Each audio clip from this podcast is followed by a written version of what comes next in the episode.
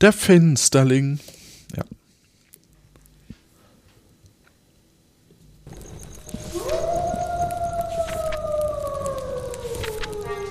Ein Wolf liest Märchen.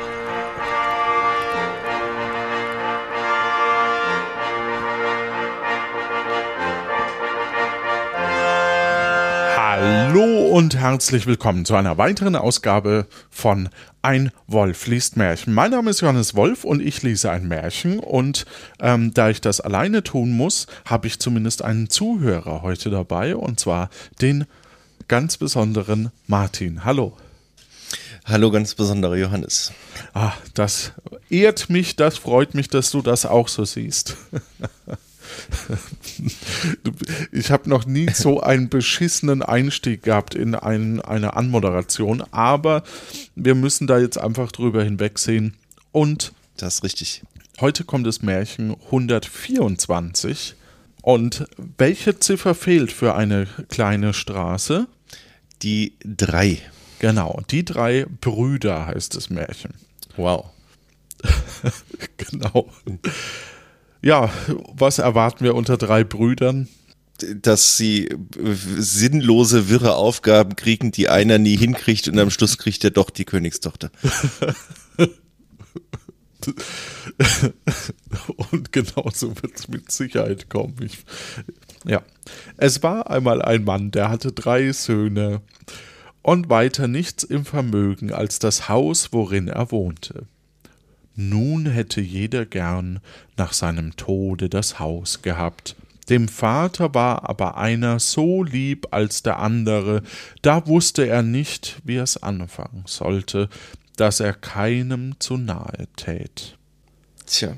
Verkaufen wollte er das Haus auch nicht, weil's von seinen Voreltern war, sonst hätte er das Geld unter sie geteilt da fiel ihm endlich ein Rat ein, und er sprach zu seinen Söhnen Geht in die Welt und versucht euch und lernt jeder sein Handwerk, wenn ihr dann wiederkommt und ich noch am Leben bin.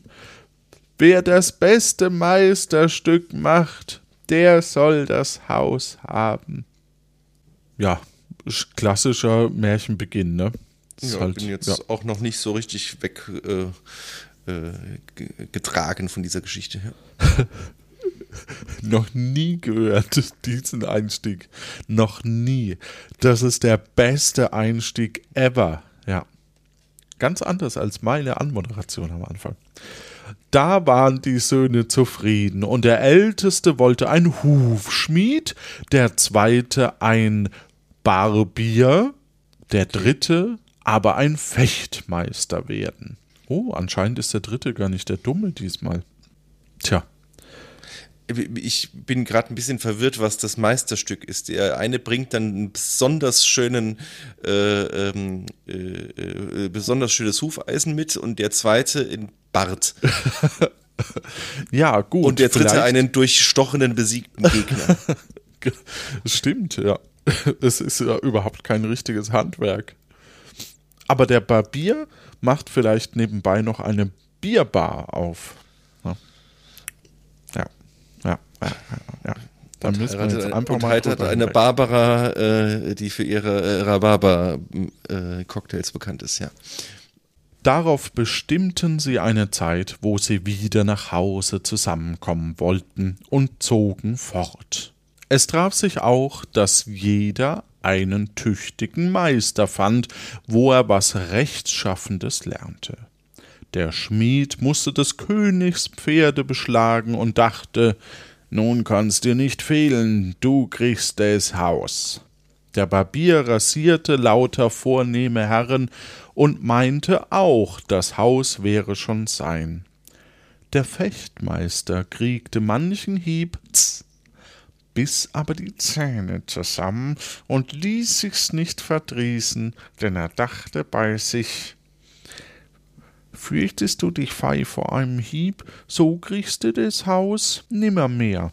Als nun die gesetzte Zeit herum war, kamen sie bei ihrem Vater wieder zusammen, sie wussten aber nicht, wie sie die beste Gelegenheit finden sollten, ihre Kunst zu zeigen, saßen beisammen und ratschlagten. Sag ich doch. das ist genau das, was du am Anfang gesagt hast. Ne? Man weiß einfach nicht, hier, ich habe Fotos mitgebracht. Guck mal, Papa, mein Barbiershop hat schon zwei Millionen Likes auf Insta. Ja, nee. sowas. oder, oder, keine Ahnung, hier, ich habe einen Schmiss im Gesicht oder sowas. Ja, das ist aber kein gutes Handwerk, wenn du. hm, tja.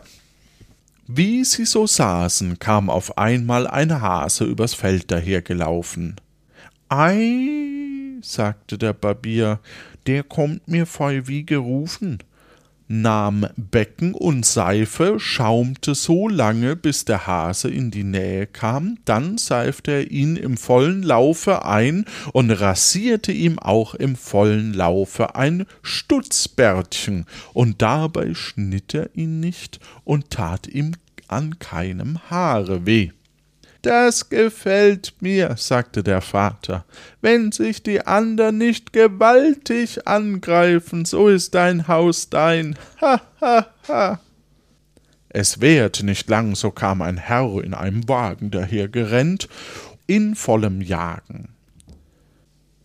Nun, soll dir sehen, Vater, was ich kann, sprach der Hufschmied, sprang dem Wagen nach, riß dem Pferd, das in einem fort jagte die vier Hufeisen ab und schlug ihm auch im Jagen vier neue wieder an. Du bist ein ganzer Kerl, sprach der Vater, du machst deine Sache so gut wie dein Bruder. Ich weiß nicht, wem ich das Haus geben soll. Ja. Wollen wir, wollen wir darauf kurz eingehen?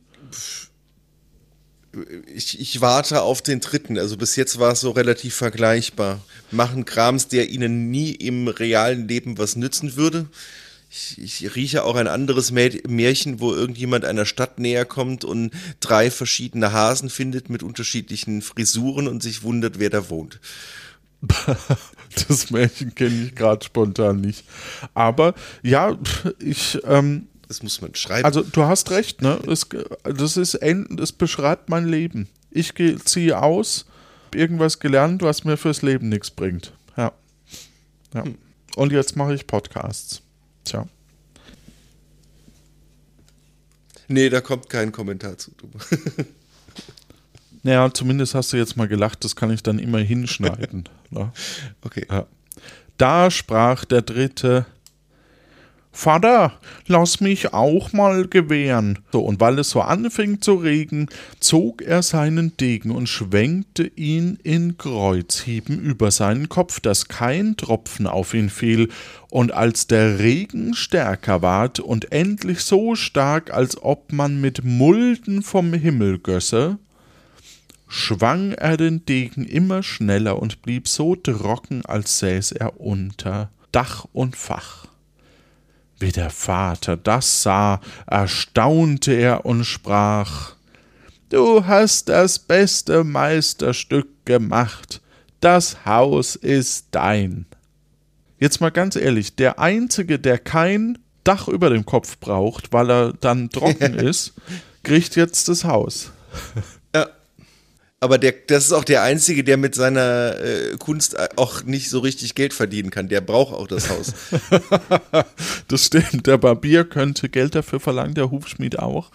Er hier mit dem Degen, hm, schwierig, genau, er braucht das Haus. Aber sind jetzt die anderen neidisch? Das ist jetzt die große Frage.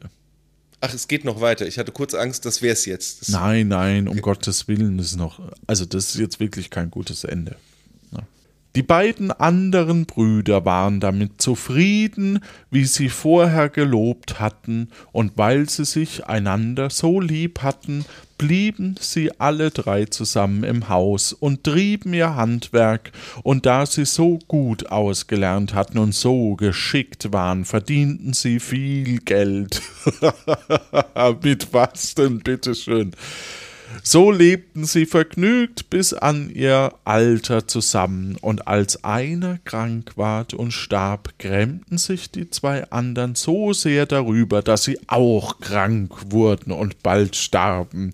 Da wurden sie, weil sie so geschickt gewesen waren und sich so lieb gehabt hatten, alle drei zusammen in ein Grab gelegt.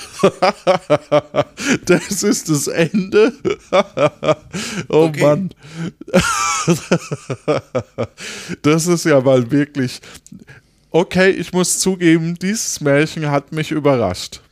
Ja, es ist wirklich so eine Metakritik. Es, man denkt die ganze Zeit, aber, aber jetzt gehen sie sich in die Gurgel und jetzt ist der eine aber auf den anderen und jetzt macht einer fiese Tricks. Aber die sind, haben einfach wirklich gemacht, was sie sollten und sich hinterher vertragen. Ja. Und eigentlich wäre jetzt Zeit, noch einen Saarlandwitz zu machen, aber den lassen wir heute euch daheim selber tun. In diesem Sinne wünschen wir euch eine gute Zeit.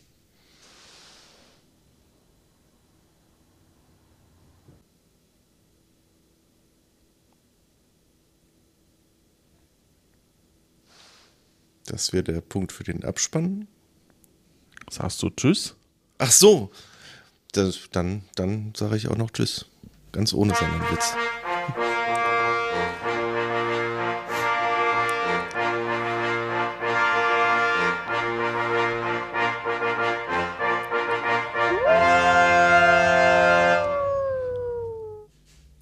ist jetzt die Frage, wer da seinen einen Satz verpasst hat.